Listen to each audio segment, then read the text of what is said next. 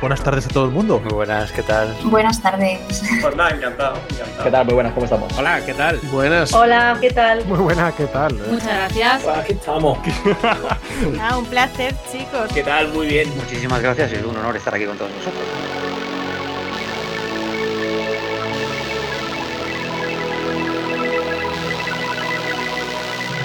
Bienvenidos a New Player, el podcast de videojuegos de los chavales, con Juans, Nowhere y Manuark, en twitch.tv barra New Player Podcast.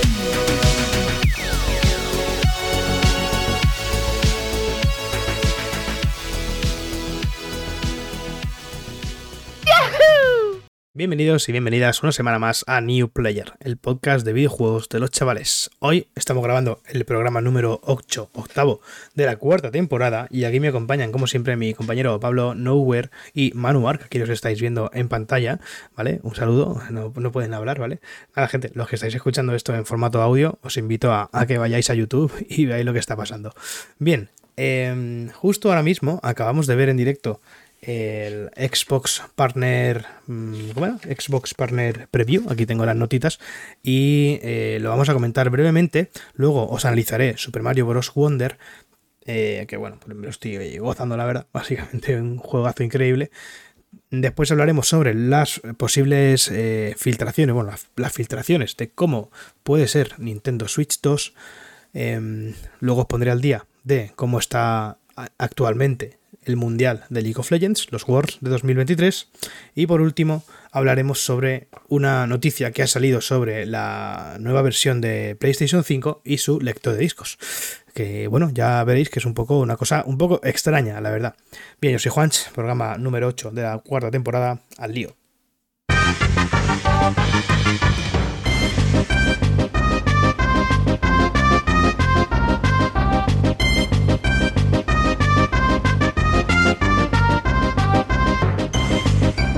Bien, abrimos el programa de hoy con el Xbox Partner Preview. Y este programa eh, ha sido emitido en directo hoy, jueves 25 de octubre a las 7 eh, de la tarde. Ha durado 30 minutillos. Y bueno, abrían el, la presentación con Alan Wake, perdón, con Alan Wake, con, con Laika Dragon, con el antiguamente conocido. Eh, ¿Cómo se llama? Ya no me acuerdo. Laika Dragon, Ishi, no, eh, Yakuza, coño, Yakuza, ¿vale? Bien, y, y, es que parece que es un, no sé si es un DLC, un contenido extra, vaya, de Laika Dragon Infinite Wealth que sale el 26 de enero de 2024, y es que puedes viajar en delfín, nada más y nada menos, por el agua, a Dondoko Island. Es una isla eh, básicamente que se podría resumir como el Animal Crossing de, de, del Yakuza, vaya, porque tal cual, Vas, eh, es una isla en la que vas a recolectar, vas a craftear, vas a crear edificios, vehículos, también habrá enemigos a los que tendrás que enfrentarte y tal. Pero bueno, básicamente, pues eso, es, una, es un sitio en el que tú craftear y crearte tu, tu propia isla a tu propio gusto. La verdad, muy guay. Tiene muy buena pinta. Más adelante, después de este anuncio, el equipo del Power Wash, junto con Thunderful, nada menos, han anunciado Icaro Will Not Die, un juego que de momento eh, no tiene fecha, así a lo, a lo, a lo Hi-Fi Rush, la verdad. Un jueguecillo, pues una aventura eh, que se ve bastante chula. Después han enseñado nuevas imágenes de Still Wakes the Deep, este juego de supervivencia en una base marina de, terror, eh, horror, ¿cómo era? Survival Horror, ese tipo de, de jueguecillos, que sale a principios de 2024. Tras esto hemos podido ver nuevas imágenes del tan laureado y tan ansiado juego de Robocop, este Robocop, eh, ¿cómo se llama? Eh, Rock City, ¿vale? Que es un, básicamente un FPS, un First Person Shooter de Robocop que llega el 2 de noviembre. A continuación nos han enseñado Dungeons of Hinterberg, Hinterberg, una novedad, ¿vale? Este juego lo han enseñado de nuevas. Y es una aventura muy, muy naturalista, muy, digamos, metida en la naturaleza, básicamente. Un juego que se ve muy, muy cel shading y de, de, cartoon, bastante chulo. Y la verdad es que este, eh, lo comento ya, es uno de los que más me ha llamado la atención de esta presentación, porque no, me, no, no lo conocía. De hecho, bueno, no lo conocíamos nadie, es nuevo. Sale, eh, ¿no tiene fecha? 2024, ¿vale? Y bueno, es un combate, pues eso, muy ambientado en la naturaleza, pero con exploración y, con, combates también, la verdad que bastante interesante. Echarle un vistazo al tráiler porque la verdad es que merece la pena. A continuación nos han enseñado Spirit of the North, el juego de zorro, básicamente, dos, ¿vale? Sin fecha ni nada. Y hemos podido ver unas nuevas imágenes de Metal Gear Solid Alpha Snake Eater, este remake de Metal Gear Solid 4. Eh, una vista in-game que está desarrollado, por cierto, en Unreal Engine 5. Tras esto nos han enseñado Manor Lords, que sale el 26 de abril y es un juego de gestión a lo muy a lo Imperium, básicamente, así de gestión de recursos medieval, de, tropas, etcétera, etcétera, vaya. Tras esto nos han enseñado un Battleground, un Battle Royale, perdón, en un estadio y por equipos que se llama The Finals, que el día 26 de octubre, es decir, mañana, depende de cuando escuchéis esto, 26 de octubre, eh, está la beta abierta para que podáis probarlo y es un juego, pues eso, que parece que ha sido un poco Battle Royale, pero también como en equipos, ¿no? En una especie de estadio a lo... ¿Cómo se llama esta película? El show de Truman, de ese, de ese rollo, la verdad. Muy guay, muy guay, tiene muy buena pinta también. Ah, para los que le gusten obviamente este tipo de juegos, se ve chulo y se ve bastante entretenido. A continuación, hemos podido ver nuevas imágenes del Ark Survival Ascended, ¿vale? Que yo, sinceramente, no sé si esto es un, un, DLC del Ark 2 o es un juego distinto, no lo sé, pero vamos, hemos visto dinosaurios y bestias de todo tipo, arañas gigantes, bueno, bueno, una locura, la verdad. Me ha chocado un poco porque se ve, lo he visto que se veía al principio como con mucha calidad para ser el ARC, pero luego me he ido dando cuenta de que sí, efectivamente es el ARC, que las animaciones son lo que son y, bueno, yo qué sé, el ARC, gente. Y han cerrado este eventito con Alan Wake 2, el tráiler de lanzamiento oficial, porque el juego sale también el 26 de octubre, es decir, mañana, si me estáis viendo ahora. Y hemos podido también ver un gameplay del juego que la verdad es que se ve muy brutal. Hemos visto un combate eh, y se parece que, que hay como mundos paralelos, ¿no? Algo así, o como una dimensión conectada con otra, una cosa así extraña, ¿no? Vaya. Y bueno, hemos podido ver a Saga, que es la, el nuevo personaje jugable, que es una chica en, Alan Wake 2. También hemos visto en el trailer que se podrá jugar como el protagonista del, del, primer, del primer juego, pero lo que es el gameplay que nos ha enseñado ha sido con, con, Saga. Vaya, se ve muy chulo, se ve muy chulo y la verdad es que este es el otro juego que eh, me ha llamado la atención y que me gustaría probar junto con Dungeons of Hinterberg. Y este es el resumen breve del Xbox Partner Preview. Y nada, espero que os haya sorprendido con algo y estéis contentos con este, con este eventito que la verdad, oye, se anunció ayer o yo me enteré ayer, eh, martes, hoy estamos a miércoles, y, y muy guay, muy guay, la verdad, se ha visto muy chulo.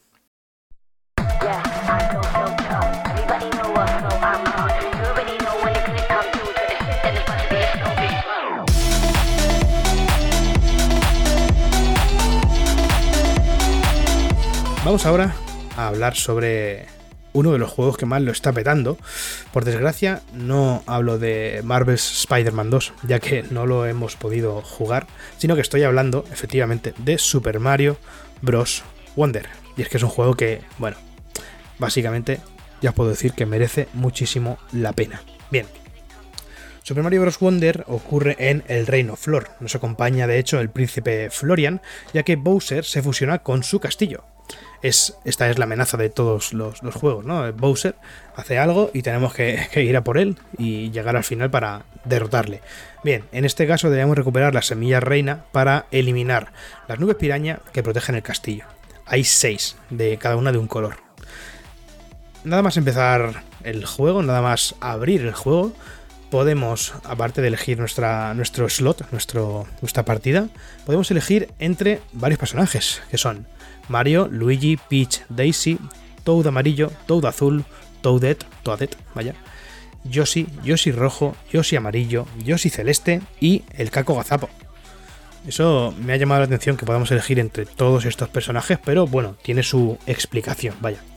Eh, Mario, Luigi, Peach, Daisy y los Toads, básicamente, son personajes eh, idénticos, iguales, ¿vale?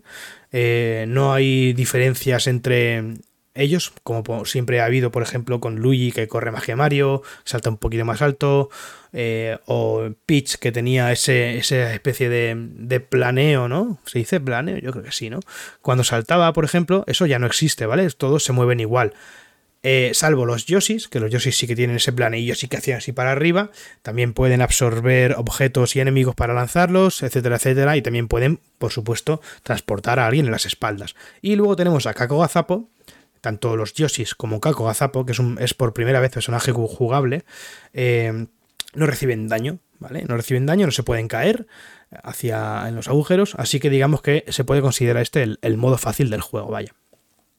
En cuanto a los coleccionables, tenemos varias cositas y, alguna novedad.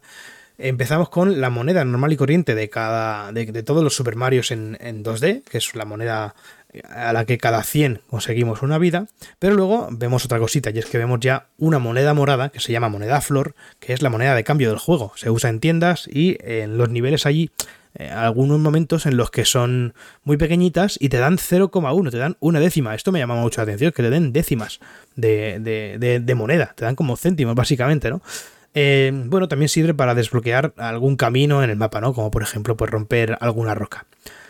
Hay en cada nivel eh, tres monedas flor grandes que funcionan como las clásicas monedas grandes de, de, los Super Mario en 2D. Y luego también tenemos la semilla maravilla, que son el gran objetivo de colección, porque son las que nos permiten seguir avanzando por la trama. Ya que pues, hay niveles que, como ya conocéis, si habéis jugado este tipo de juegos, se desbloquean con X semillas maravilla, en este caso.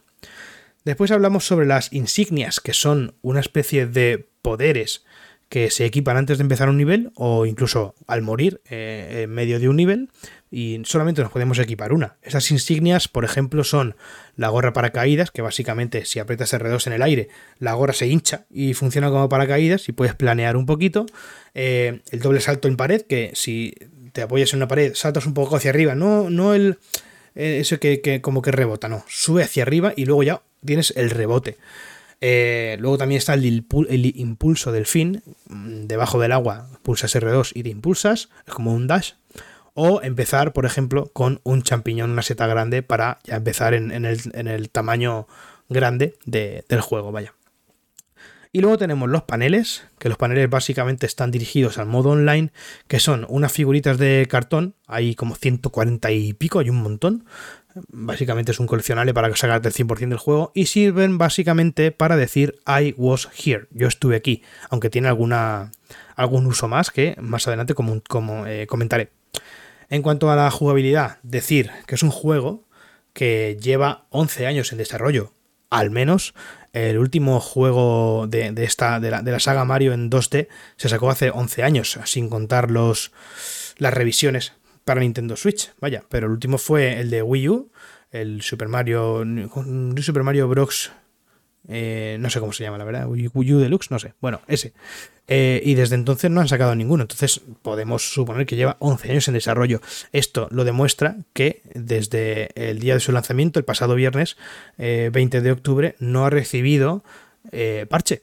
No ha recibido parche de día 1, ninguno. Así que os podéis imaginar el tiempo que lleva esto en, desarrollo y lo cuidado y lo mimado que está.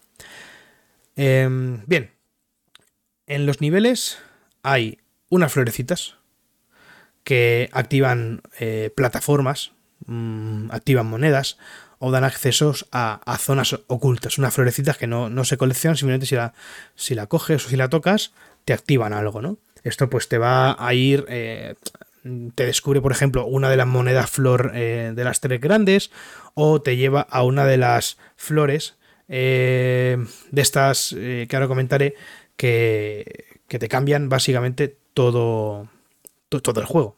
O sea, que es una, una, locura. Ahora comentaré lo de las demás, lo de las flores especiales. Bien. En cuanto a los poderes, los power-ups siguen estando, a pesar de haber las, las, insignias, siguen habiendo power-ups de estos que coges en un bloque, ¿vale? Y de hecho, como en antiguas, eh, antiguas entregas, puedes eh, eh, acumular uno, ¿vale? Pero eh, vamos a hablar sobre los tres nuevos, que son los más interesantes, ¿no? Y es que tenemos el Mario Elefante, o el personaje que elijas elefante, que se consigue al comernos una elefanzana, me gusta mucho el nombre, elefanzana, ¿vale? Y con este personaje, con el, con el Mario Elefante, puedes absorber agua con la trompa y tirarla a algunas plantas para activar plataformas. Por ejemplo, obviamente también es un personaje mucho más pesado y puede, en algunas plataformas, si hacemos el salto hacia abajo, eh, la, la, culada, ¿no? Eh, puede, puede bajarlas para abajo. No en todas, pero sí que hay algunas que, por ejemplo, algunas tuberías que con el Mario Elefante lo haces y, y se van, se hunden pero si lo haces con el Mario normal, con el Mario se hunden, pero no tanto. Entonces se nota que ahí tiene más peso. Hay otro power-up que es eh, el Mario Burbujas, por así decirlo, y es que podemos tirar burbujas a lo Bubble Bubble. Eh, y bueno, esta burbujita lo que podemos hacer es, pues por ejemplo, activar alguna flor de estas que comentaba a distancia. También podemos atacar a los enemigos, es una nueva forma de atacar a los enemigos.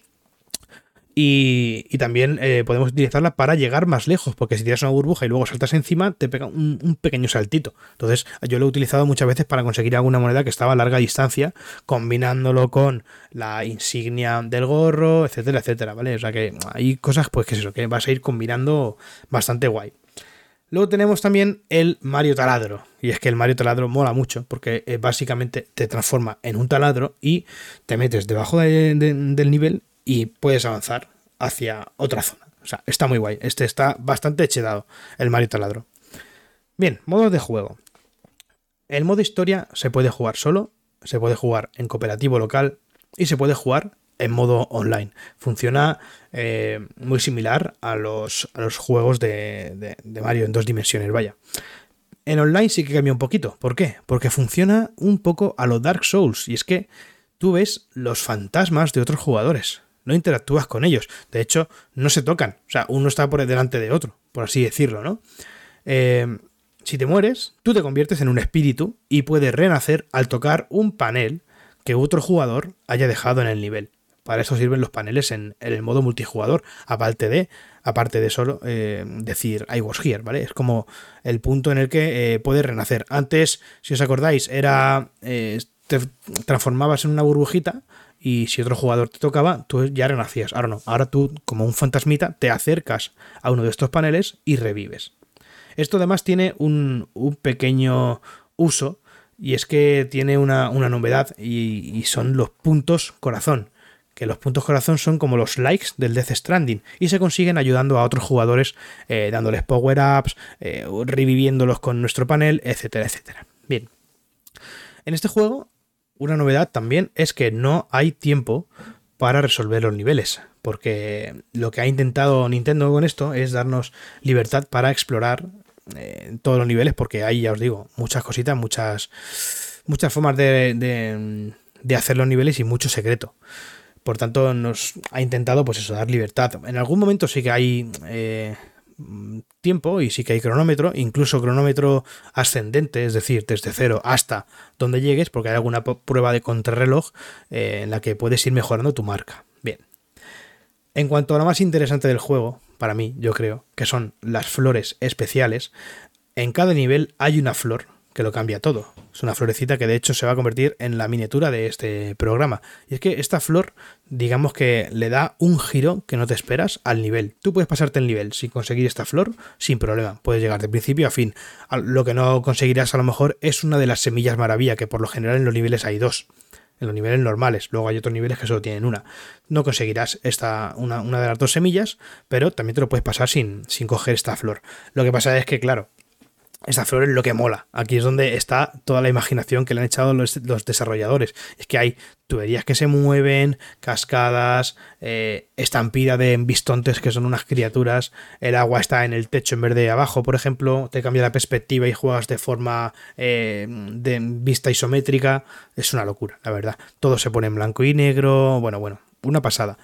Salen nubes, eh, empieza a llover y tienes que ir nadando por las gotas de la lluvia es una barbaridad, la verdad. Esto es donde eh, más imaginación hay, donde más tiempo yo creo que, han puesto y me parece que, que, la verdad se ha sacado con, todo esto. Por eso merece la pena, Mario, por, esta, esta, imaginación que le ha puesto el, estudio. En cuanto a las criaturas, como comentaba, teníamos, voy a comentar algunas, el embistonte, que es un bisonte que va embistiendo, ya sabéis los juegos de nombre clásicos de Nintendo, eh, el hipopótamo, que es un hipopótamo que no te hace daño, pero que es como un balón y lo puedes empujar y bloquear caídas, vaya, va botando todo el tiempo. Los cupatines, que me han llamado mucho la atención, me parecen muy, muy agradables, que son los cupas en patines, que van por ahí, por todo el nivel, patinando. El soterraballo es un pez grande en el fondo marino que sube a atacar cuando cuando estás mm, más o menos como encima de él, se activa y sube a atacarte. Luego tenemos el urtín buceador, que es un pájaro subacuático que funciona como una especie de misil teledirigido que va hacia ti hasta que se choca. O los soplardos, que también molan mucho, que son unos pajaritos que disparan el pico como si fuese un dardo y crean eh, plataformas en, los niveles para que tú puedas seguir eh, subiendo para arriba. En cuanto a los minijuegos que hay a lo largo del mapa, que son bastantes, mm, podemos comentar alguno como los pasatiempos para encontrar eh, semillas o retos como la carrera floruga, en la que tienes que correr más rápido que una floruga que va bastante rapidito y tienes que ir buscándote ahí por los caminos rápidos, etcétera, ¿no? Eh, partidas de búsqueda de ficha maravilla en la que tenéis que encontrar cinco fichitas escondidas en una plaza, en un, en un, en un sitio más o menos pequeño, ¿no? Que ibas ahí encontrándolas con los power-ups, con, mejor dicho, con las... Eh, ¿Cómo hemos dicho? Con las insignias, perdón, ¿vale? Vais a ir eh, pues subiendo para arriba, desbloqueando algún es, zonita secreta, etcétera, etcétera, ¿no? Eh, luego también tenemos sobrevivir a una mega estampida de, de embistontes, por ejemplo, eh, correr con ellos, encima de ellos, que no te pillen, si te pillan mueres y tal. Esto está, está bastante chulo los, los pasatiempos. Luego también tenemos los retos de insignias, que básicamente son unas mini pruebas en la que vas a utilizar una insignia que por lo general no tienes, aunque a veces sí que puede ser que la tengas, pero eh, digamos que es una prueba más complicada, ¿no? Porque hay algunas que sí se repiten. Y por supuesto, si estás haciendo un nivel de reto de insignia con una insignia que no tienes, si lo eh, superas, conseguirás dicha insignia y también podrás utilizarla en, en el resto de niveles. Y por último, sobre los minijuegos, en cada mapa hay zonas ocultas de mayor dificultad y hay bastantes retos muy interesantes para seguir consiguiendo semillas maravilla, que al final lo que el objetivo del juego también es pues conseguir las tres monedas flor de cada nivel y conseguir las semillas maravillas de cada mundo o zona, por así decirlo, ¿no? que podemos ir consiguiendo. En cuanto a la jugabilidad, es un juego muy divertido, de principio a fin, no deja de sorprender en ningún momento. La dificultad, por lo general, es algo sencilla, como suelen ser estos juegos, pero es que la dificultad no reside en pasarte el juego. Pasarte el juego lo puedes hacer sin power-ups, sin insignias, sin nada.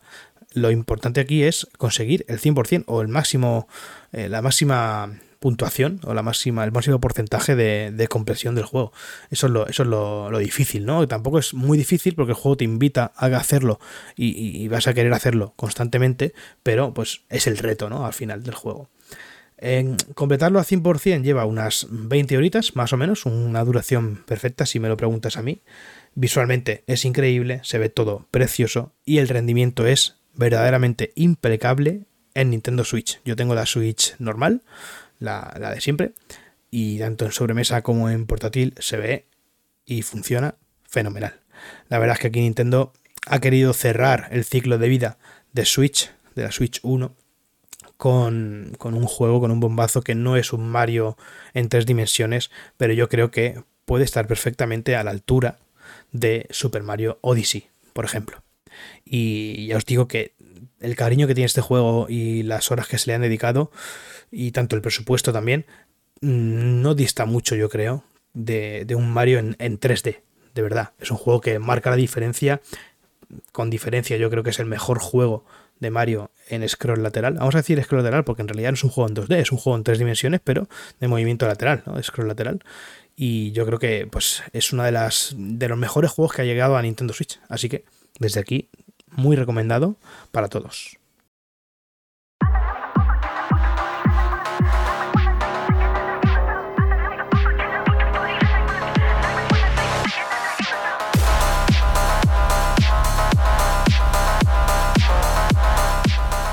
Seguimos hablando de Nintendo Switch y es que parece que Nate the Hate, un filtrador que ya habló sobre una demo técnica de Breath of the Wild en Switch 2, ha traído nuevas filtraciones. Y es que parece que Nintendo Switch traerá dos modelos. Uno estándar que costaría en torno a los 449 dólares y uno totalmente digital por 399 dólares. Si se confirma esto, la verdad es que muy interesante que Switch vaya a tener dos, modelos. Está guay. No sé si es la primera vez que esto sucede con Nintendo. Una consola solo digital y una consola digital y, físico. Mm, yo diría que sí, ¿no? Yo diría que sí. Hombre, bueno, sí que es verdad que con Nintendo Switch está la Switch Lite, pero eh, vino muy a posteriori.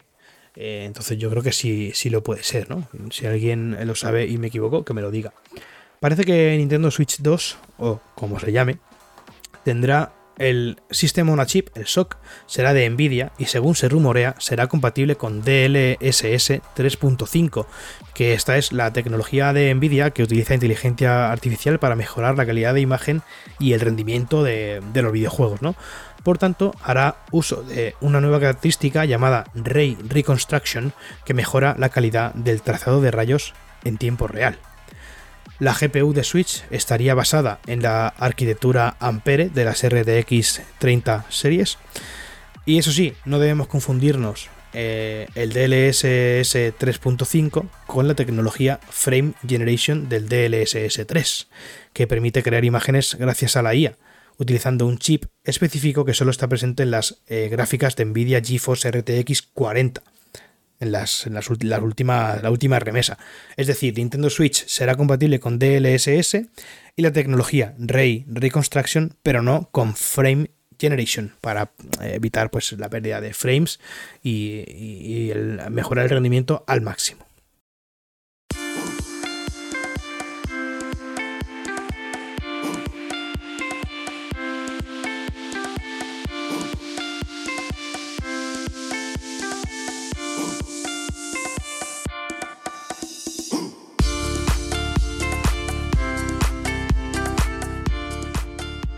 Vamos ahora con los Worlds, el LOL. Si os gusta el LOL, esta, eh, eh, sois de mi grupo, básicamente. Bien, este mundial lo vamos a comentar porque es muy curioso y es una, es una novedad, eh, porque es un, digamos que han desarrollado la primera fase del mundial de una forma muy, muy, muy original. Y es esta fase suiza, ¿cómo se llama? Fase suiza. Que yo al principio pensaba que se jugaba en Suiza. No, no, no, que va. Eso se llama fase suiza. De hecho, no sé dónde se juega, pero bueno. Bien, eh, el, mundial comenzó con un play-in, ya sabéis, unos equipos que juegan entre ellos para clasificarse para el mundial, y se clasificaron GAM Esports de Vietnam y BDS de Francia, aunque son originales de Suecia, de Suiza, perdón. Estos juegan en la LEC, en la Liga Europea. ¿Cómo funciona la fase suiza? Digamos que tienen tres vidas, ¿vale? Cuando pierdes tres veces, te eliminas. Y al revés, cuando ganas tres partidas, o cuando ganas tres partidas, no, cuando ganas tres puntos, te clasificas. Por tanto, como veis en pantalla, tenemos aquí el esquema, los eh, equipos funcionan, eh, empiezan 0-0. Entonces, de esos 16 equipos, 8 ganan y 8 pierden. Entonces se crean dos fases, la fase de los que van 1-0 y la fase de los que van 0-1. De esas dos fases salen cuatro equipos que se enfrentan entre ellos porque van 2 0. Ocho equipos que van uno a uno, que han ganado uno y han perdido uno, que se enfrentan entre ellos, y cuatro equipos que han perdido dos partidos y van 0 a 2. De aquí, de hecho, ya se eliminan dos equipos en esta fase. En la cuarta fase tenemos dos bloques, los em, equipos que van 2 a 1, que serán 6, y los equipos que van 1 a 2. De, este, de esta fase también se eliminarán tres equipos. Eh, no, perdón, no se eliminan tres equipos. ¿Cuántos se eliminan aquí? Eh, sí, se eliminan tres equipos, correcto. Efectivamente, se eliminan tres equipos, sí. Eh, perfecto. Entonces, eh, a partir de aquí, llegamos a la última fase de la fase suiza, que se enfrentarán los equipos que van 2 a 2. Por tanto, en la fase en la que van 2 a 0, dos equipos ya se clasifican para la fase siguiente. En el bloque de los 2 a 1, justo después, tres equipos se clasifican también a la siguiente fase y en la tercera, en, perdón, y en, la, en el último bloque de los equipos que van 2 a 2, los tres equipos que ganen se pondrán 3 a 2 y pasarán a la siguiente fase. Y la siguiente fase ya viene siendo lo habitual, que son cuartos, semis y final a mejor de 5. Bien, ahora mismo nos encontramos en el punto de los dos bloques, el primer bloque 2 a 1 y el segundo bloque 1 a 2 y los equipos que participan en estos bloques son, en el bloque 2 a 1 tenemos el jueves 26, mañana, a las 9 de la mañana, Cloud9, perdón, este es del, 1 a 2, ¿vale? De los que van perdiendo. Cloud9 de Estados Unidos contra Fnatic de Reino Unido, partidazo, la verdad. Y a las 12 se viene Mad Lions de España contra Weibo Gaming de China. Estos dos partidos, tanto los, estos dos como los cuatro siguientes que voy a comentar, son al mejor de tres, es decir, el que gane dos gana el punto. El viernes 27 de octubre a las 9 de la mañana, Dangwon Kia de Corea, uno que va 1 a 2 contra GAM de Vietnam, que también va 1 a 2. Y a las 12, KT Rollster de Corea contra LNG Leaning Gaming de China. Estos, estos son dos equipos que van 2 a 1 ambos. El sábado 28 de octubre a las 9 de la mañana, NRG de Estados Unidos contra G2 de Alemania, antiguamente España. También van 2 a 1 ambos equipos. Y el sábado a las 12, T1, el equipo de Faker de Corea, contra Bilibili Gaming BLG de China. Otros dos equipos que van 2 a 1. Entonces, básicamente de aquí, quien se clasifique pasará a la siguiente fase o directamente al Mundial. Los que ya están en la fase final, que ya ganaron el, otro día, en, la, en el grupo del 2 a 0, son JD Gaming de China y Genji de Corea. Muy bien, aquí lo tenéis. Si queréis verlo más gráficamente en nuestro vídeo de YouTube, eh, lo tenéis eh, muy bien explicado con una esquemita que tenemos aquí oficial, de hecho, de la LVP. Y bueno, pues nada, vamos ya a comentar ahora la, la última noticia de este programa y es que el lector de discos de PlayStation 5 esconde un gran secreto.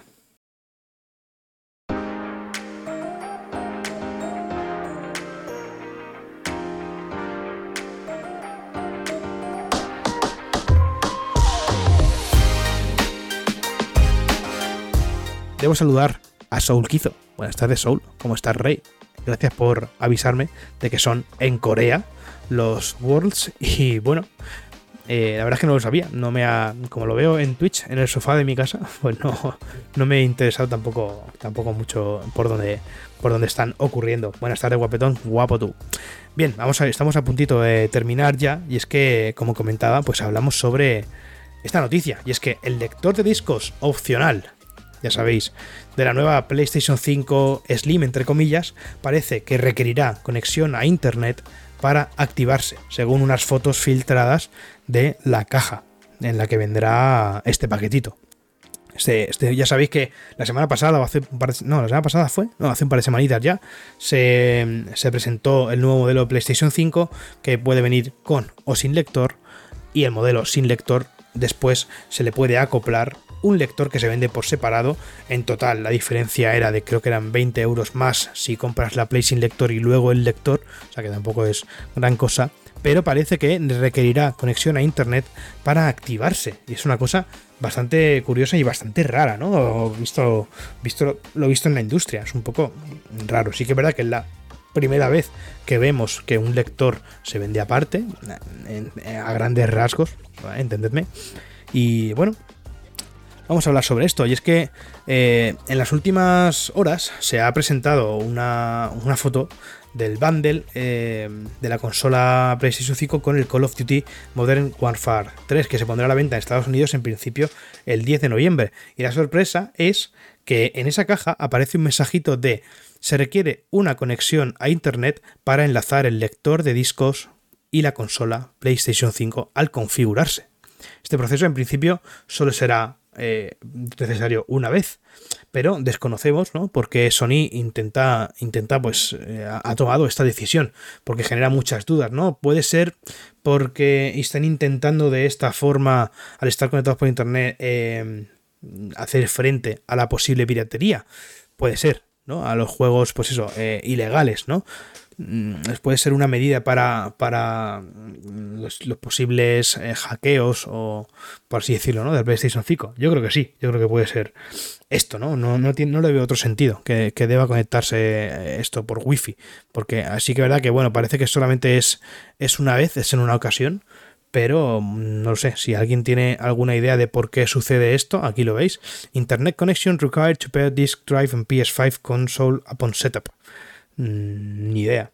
Eh, vale, parece que ahí se queda la cosa. No creo que sea mm, mucho más. No creo que haga falta tener suscripción online ni nada de eso, vaya, eh, faltaría más para comprarte el, el, lector aparte, ¿no? Eh, estaría feísimo.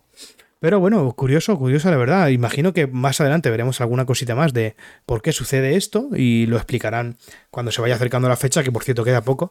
No sé si hay ya reservas abiertas, pero no deberían tardar mucho si no lo están, porque la PlayStation 5 ya, ya digo, sale dentro de menos de un mes. Y, nada, si estáis interesados y no la tenéis todavía, pues la verdad es que a mí personalmente el diseño me gusta, me gusta bastante más que, que el original. Y bien, aquí vamos a terminar por hoy. Un podcast rapidito y cortito, porque la semana pues eh, así lo ha requerido.